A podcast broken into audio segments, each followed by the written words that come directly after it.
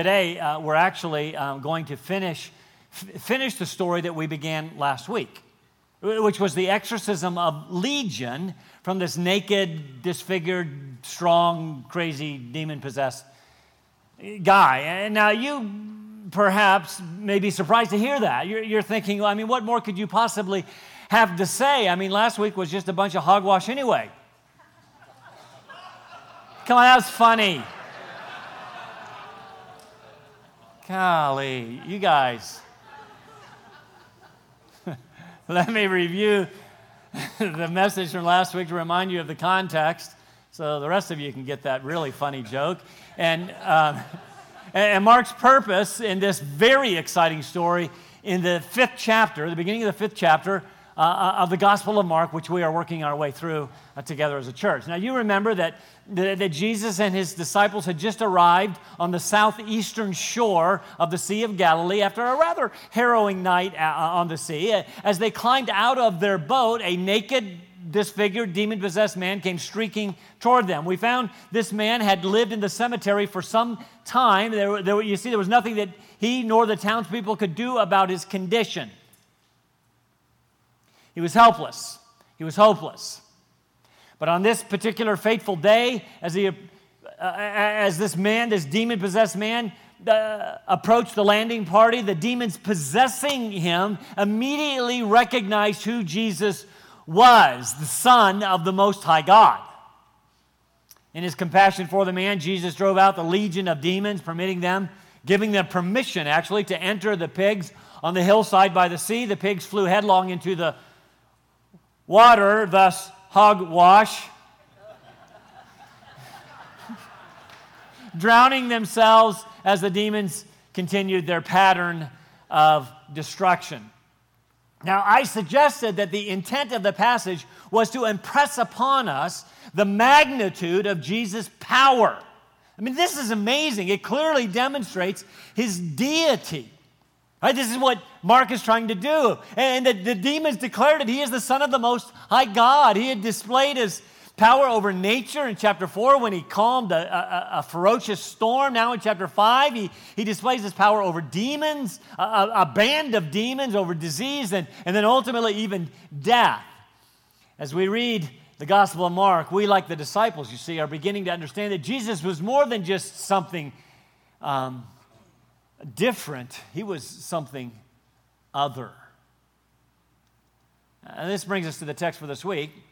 We're going to finish the story and we're going to see that there are three dis- distinct responses to, to Jesus' healing of this man, and, and those responses are going to form our outline. We're going to see the response of the, of the townspeople that they, they come to see, and then we're going to see the response of the, of the man himself and then the response of Jesus to the event. He's got some things that he needs to say. Because you see, last week, I, you know, my stated purpose was to ask you and have you answer the question Do you know this Jesus? Do you know this man, this, this, this Son of the Most High God? Uh, my purpose this week then is, is to take that one step further. If in fact you know him, if you know the answer to that question, here's the question today do you know what He expects of you? Because He has some expectations. But let, us begin by reading uh, verses 14 to 17 to see the response uh, uh of the people. Uh, Mark 5, verse 14 says this they, Their herdsmen, the pigs' herdsmen, ran away and reported, in, uh, reported it in the city and in the country, and the people came to see uh, what it was that had happened. They came to Jesus and observed the man who had been demon possessed, terrible translation, who had been demon possessed, sitting down and clothed and in his right mind. And the very man uh, who had had the legion exclamation point, and they became frightened. Those who had seen it described to them how it had happened to the demon possessed man and, and, and all about the swine. And they began to implore, literally beg him to leave the region.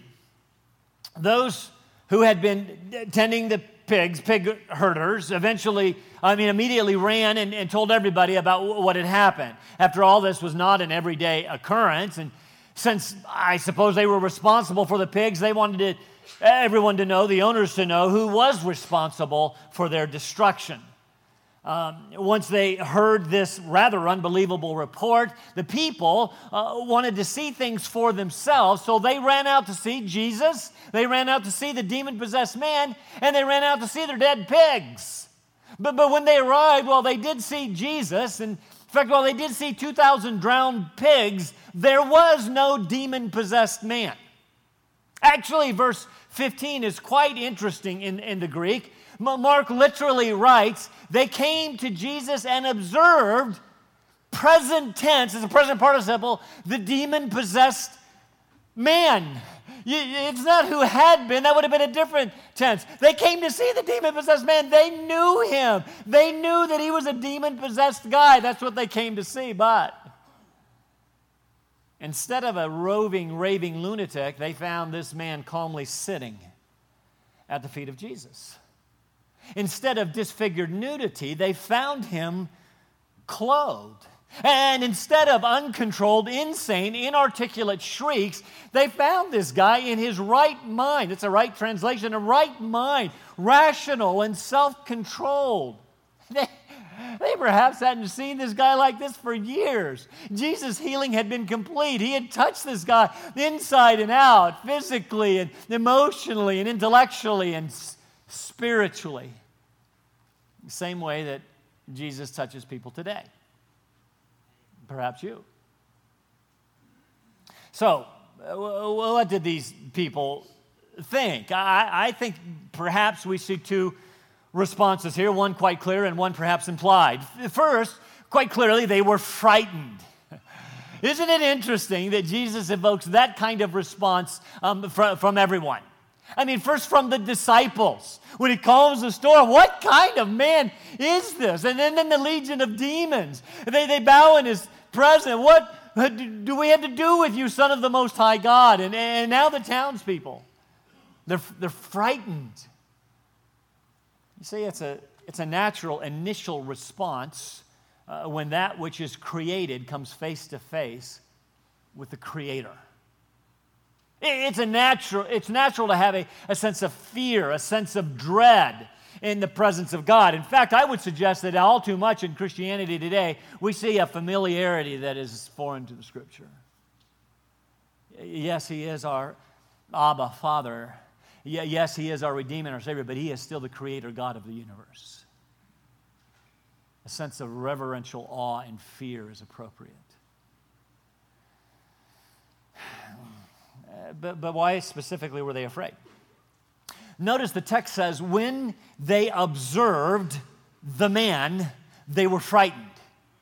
Here was this guy who had terrorized them for years. Here was a, here was a man they had been un, physically unable to control. Not even chains could keep the guy bound. No one was strong enough to subdue him any longer. Uh, I suppose modern medical science at that time had proven ineffective, and perhaps even religion had also proven ineffective. I mean, are you kidding me? Could, was this real? They came out to see. I mean, could he really be healed? And, and it's interesting, they seem to be as afraid of the sane man as they had been of the insane man. And this didn't make any sense. And they, they, they found, found themselves standing in front of a different man a man who merely spoke a word and brought under control a man that they had been unable to control with chains. And they were afraid.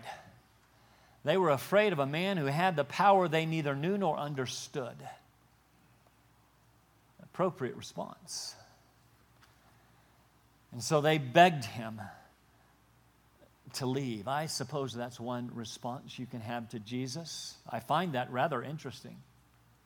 I have been suggesting uh, in our study of the Gospel of Mark, with all of these rather amazing miracles, that perhaps some people, perhaps even some of you today, would say something like this If only I'd been alive when Jesus walked the earth, if only I could have seen with my own eyes these, Ameri- these amazing miracles, then I think that I would I think I would then believe. Here's the truth they didn't.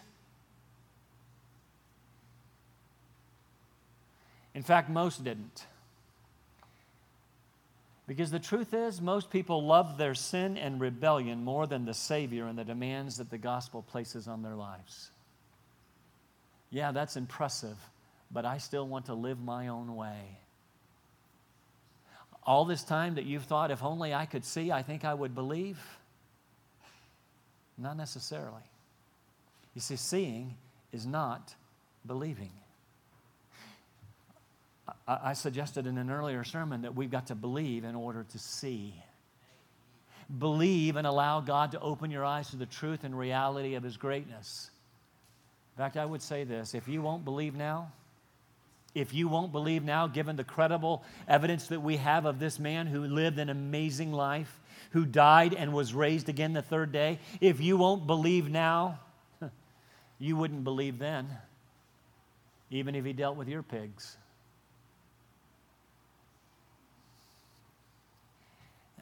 That brings us to what I'm going to suggest as an implied second response. I'm going to suggest that it is a response of anger. Look at verse 16. Most feel, as I do, that the phrase, and when they saw all about the swine, that tells us that the people were at least a little put out, if not angry, of the events of the day. So when they saw the men, they were afraid, but when they saw their dead pigs, they were flat mad. Don't mess with my pigs. Now, you may remember last week we asked the question why would Jesus, as the all knowing God, allow the demons to go into these pigs? Why, why would he allow demons to destroy the pigs and perhaps the livelihood of these people? One thing I think that we can rule out is that as a Jew, Jesus didn't like bacon. Don't think that had anything to do with it. We can also rule out the possibility that perhaps Jesus made a mistake. He didn't know what was going to happen. Frankly, I think we can safely uh, uh say that since Jesus was God in the flesh, everything that he did had a purpose. So here's the question What was his purpose here? I think there are three possibilities, and probably all three. First, since the possession of the man was undeniable, Jesus wanted the exorcism of the man to be undeniable or indisputable as well, both to this man and to the people. Think about it. Would you welcome this man into your home uh, to be with your family if you did not know for sure that he had been cured? Jesus wanted to show them that his life had been radically changed, radically transformed, which is what is supposed to happen in the lives of followers of Jesus.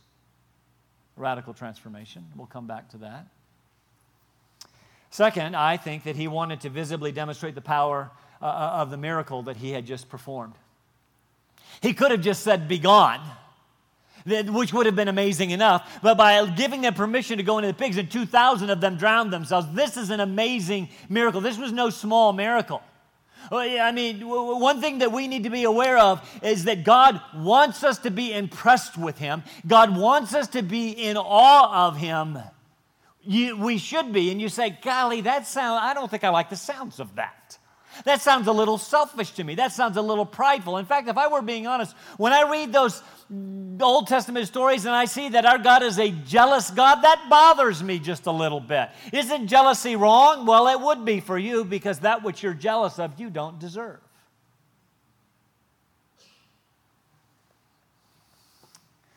You see, God is the most powerful he is the most glorious. He is the most awesome person in the universe.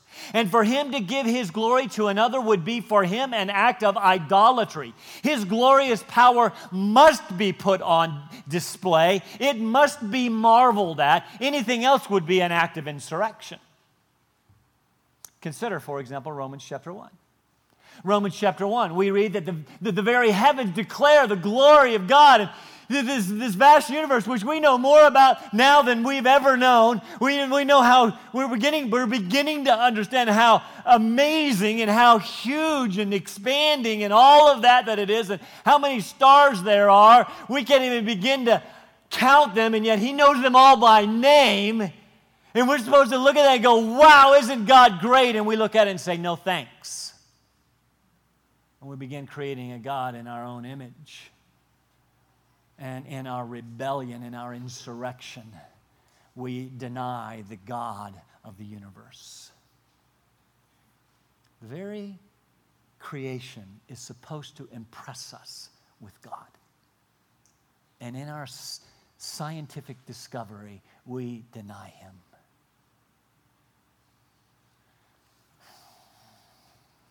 Third reason, Jesus allowed him to go into the pigs. It's possible that Jesus wanted to teach the townspeople a lesson about their own possession. Go with me on this. Their sin of materialism. You see, these people, I'm suggesting, were more concerned about their pigs than they were the healing of this crazy demon possessed man.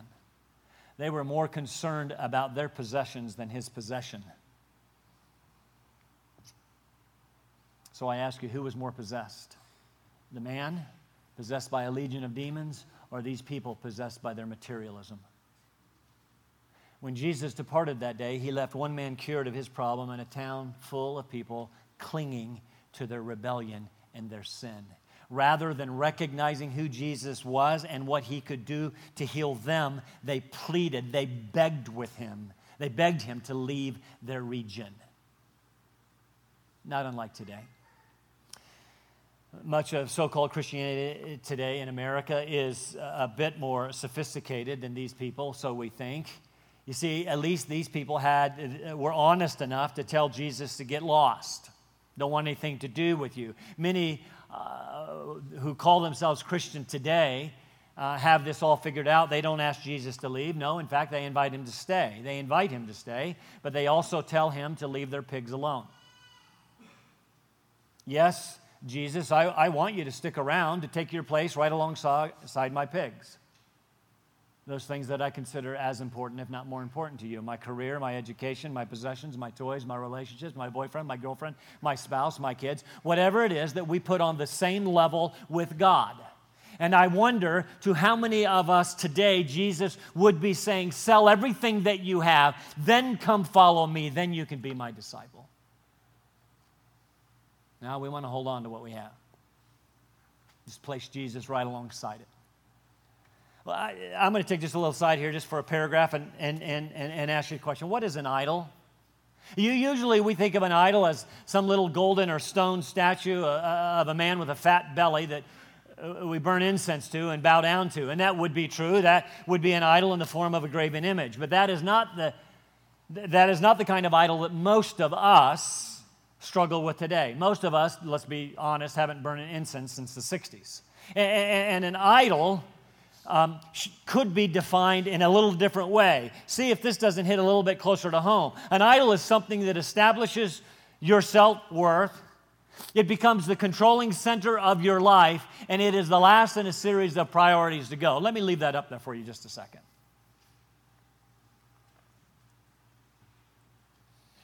You see, if you have anything in your life that you, that you place alongside the, those description other than God, you have an idol in your life. What pigs do you struggle with that are as important to you as is God? turn our attention to the response of the man, verse 18. Look at that with me as he, Jesus, was getting into the boat. Um, the man who had been demon possessed, right translation this time, was imploring, begging him that he might accompany him response of the man. Don't miss that the man's first response is back in verse 15. In fact, Luke tells us that he was sitting at the feet of Jesus. You see, when Jesus heals you of that which plagues you, you want to sit at his feet in worship. Now, this is not like the demons who fell in his presence in the, in the face of a superior. This man is sitting at his feet in worship. In contrast to the people, this man wanted to be with Jesus. The people begged him to leave. This man begs to go and be with Jesus. Now, notice how this ties in with the previous story. We're, we are supposed to notice, not any chapter division here. There, there, was a, there was a storm outside the boat. Jesus brought peace, and there was fear. What kind of man is this? There was a storm inside a man. Jesus brought peace, and there was fear. And the people, in response to that fear, begged Jesus to leave. But a different response would be the desire to be with Jesus. So that then is the question what will you do with Jesus? What, what will you do? What will your response be to this kind of, of man? This, this man who, who, who healed with his mere spoken word, who can do that? The, the man, the healed man, had a noble response, could even be said a right response.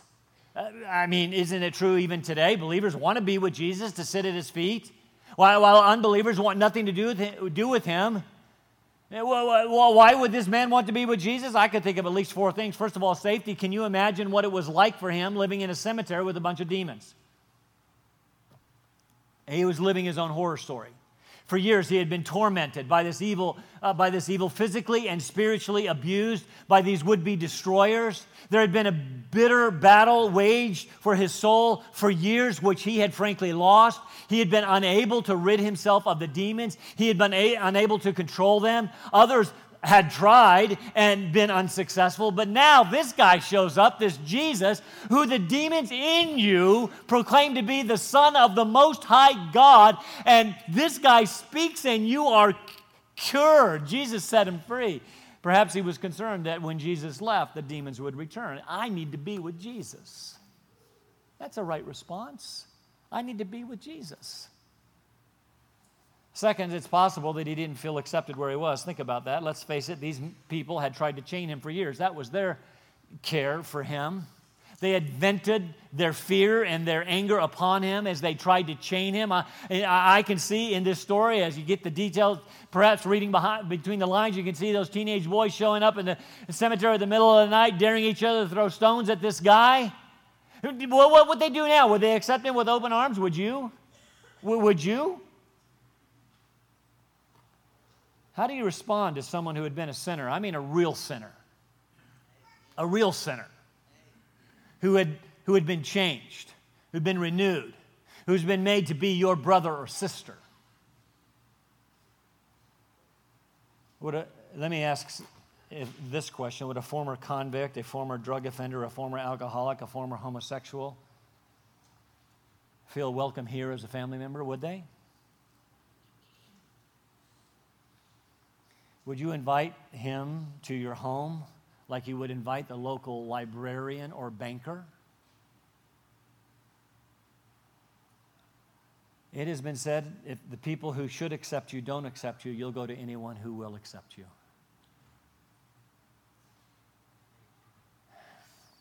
Third, related to this second issue, is this man found acceptance with Jesus. People of the area had shown their unconcern for him by their futile attempts at restraining him rather than helping him, healing him. Certainly, they were unable to do so. But, but even now, rather than rejoicing over his healing, they were angry about their losses. But, but, but, but here was a man who, who, here was a man, Jesus, who loved this guy, who, who had healed him, who had clothed him. Jesus cared for him like no one else had. He wanted to be with Jesus. Isn't that a right response? Who can blame him? Fourth, I'm sure that he felt a deep gratitude to Jesus. Again, this is the right response. He wanted to go and be with Jesus to serve him. Jesus had given him his life. Now he wanted to give his life to Jesus. Again, a proper response. When Jesus rescues you, you want to give everything to him. Nothing wrong with wanting to be with Jesus. Nothing wrong with wanting to be his people as long as that's not all you want.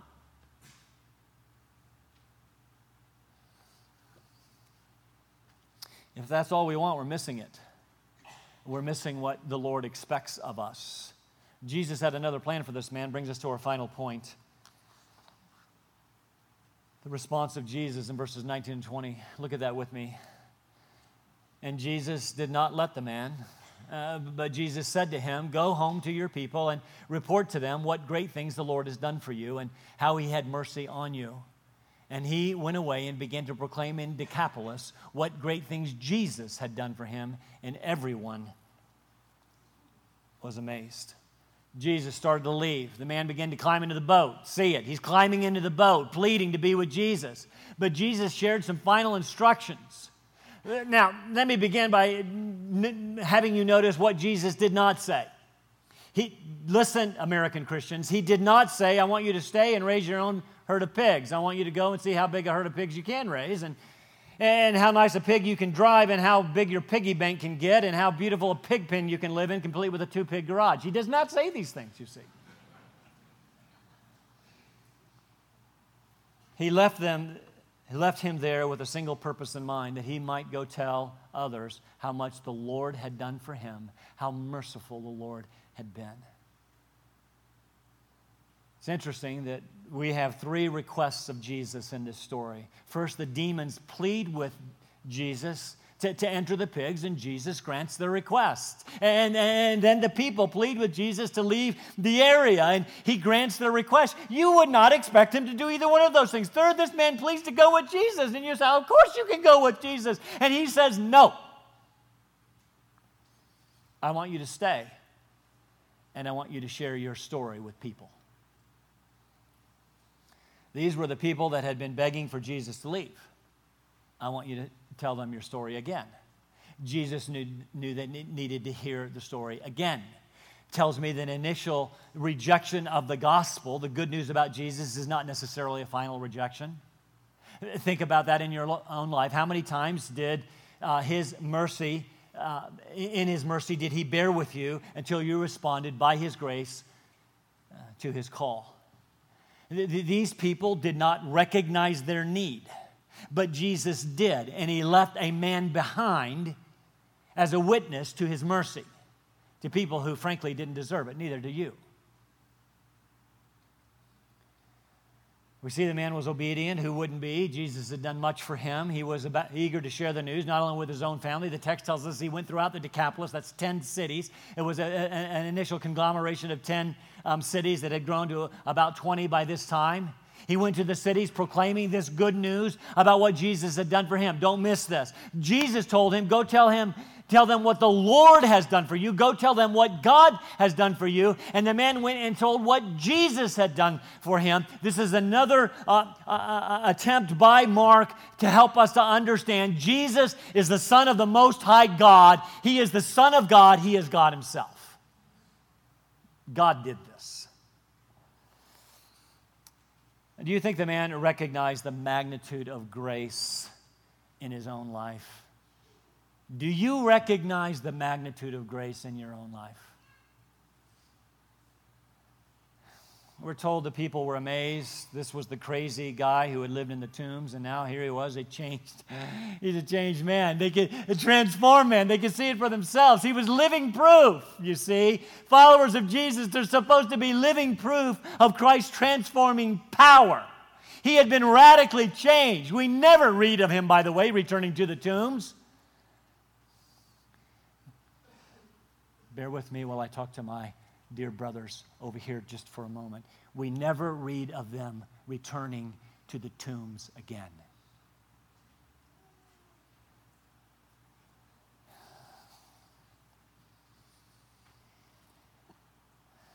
He once lived in the tombs, now he lived in Christ. And once you're in Christ, you never return to your old way of life. The people could see his changed life, which made their testimony that his testimony that much more impactful.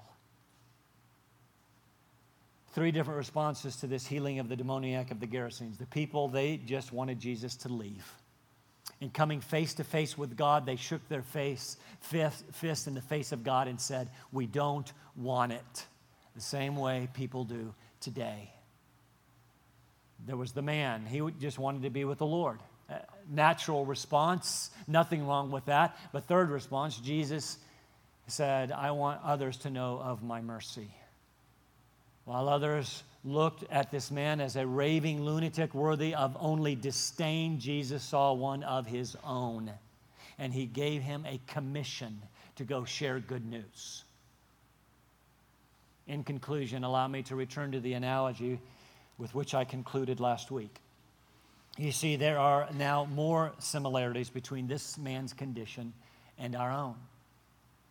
Last week, we saw that if you do not have a relationship with Jesus, I want to say this gently, but I want to say it clearly. If you do not know who Jesus is and what he has done to remove the stain and guilt of your sin, then you are under the influence of evil. You are a slave to sin. Sin you must, and you do it well. We saw that you too, like this man, are self destructive. Every evil act that you perform, like scars, are permanent records making you guilty before God. Third, there is nothing that you or anyone else can do about your condition.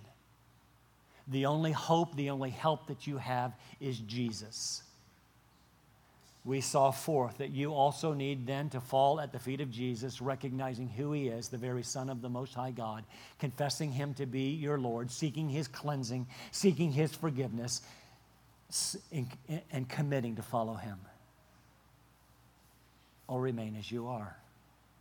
Live among dead people in the tombs. If you have done that, we see that the story this week, from the story this week, that there are some other things that happened. Jesus gave you a right mind. It's called the mind of Christ. He changed you. He took out that heart of stone and gave you a heart of flesh. The love of God now flows through you. You now think differently. He clothed you when you were naked, when you had no righteousness of your own. In fact, when all of your righteousness was nothing but filthy rags, He gave you what theologians call the imputed righteousness of Christ, which meant not only did He wipe away your sin, but He gave you the very righteousness of His own Son. Son. He made him who knew no sin to be sin for us, that we might be made the righteousness of God in him. And with the imputed righteousness of Christ, excuse me, without the imputed righteousness of Christ, you were naked and without hope. But he has now clothed you. And as a result, your conversion has perhaps amazed, uh, amazed people who used to know you. You see, people should be able to tell by looking at your life. They should be able to see something different about you. They should see a radical transformation, proof of the power of the living God who changed your life. You are no longer what you used to be. You, you should, you, you, don't, you no longer sound like a raving lunatic. You don't scream at the moon with the howling of one out of touch with reality. You are no longer covered with the emotional scars of your, of your sin. You have been forgiven, and people should be amazed as they observe that. They knew what you were like, and maybe they will not like the changes they see they will not like the Jesus in you, and they will shake their fists in the face of God and say, I want nothing to do with it. Away with you and away with your God. What do we do? We share anyway. You see, as a, response of all of this, you could, like this man, want to spend all of your time with Jesus, the one who shows you more love and compassion than anyone else. And that, I would suggest, is a good and noble desire. But we too are expected to tell others what Jesus has done for us. What, what, what does Jesus expect of his followers, his disciples? Today, we have been commissioned, you see, to tell others about how merciful he has been toward us. Think about it this way How many of us, like this man, would rather be with Jesus than with the people to whom Jesus sent us? I mean, we can't physically be with Jesus, but we can effectively remove ourselves from the world. We can spend all of our Christian lives in Christian surroundings with Christian people. And the outworking of our faith is within and toward those who already know Jesus. And yet, Jesus has other plans for us. He says, You're not going to hang out with me and the disciples. I want you to stay and share what the Lord has done for us. I want you to stay and share his mercy uh, with others. I do want you to understand that is the reason you are still here. You do understand that when you came to faith in Jesus Christ, He did not give you your own personal rapture to be with Him right now.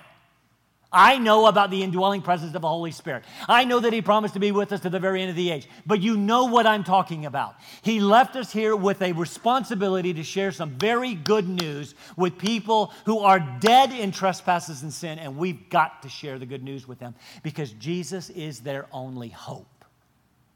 Let's stand for prayer.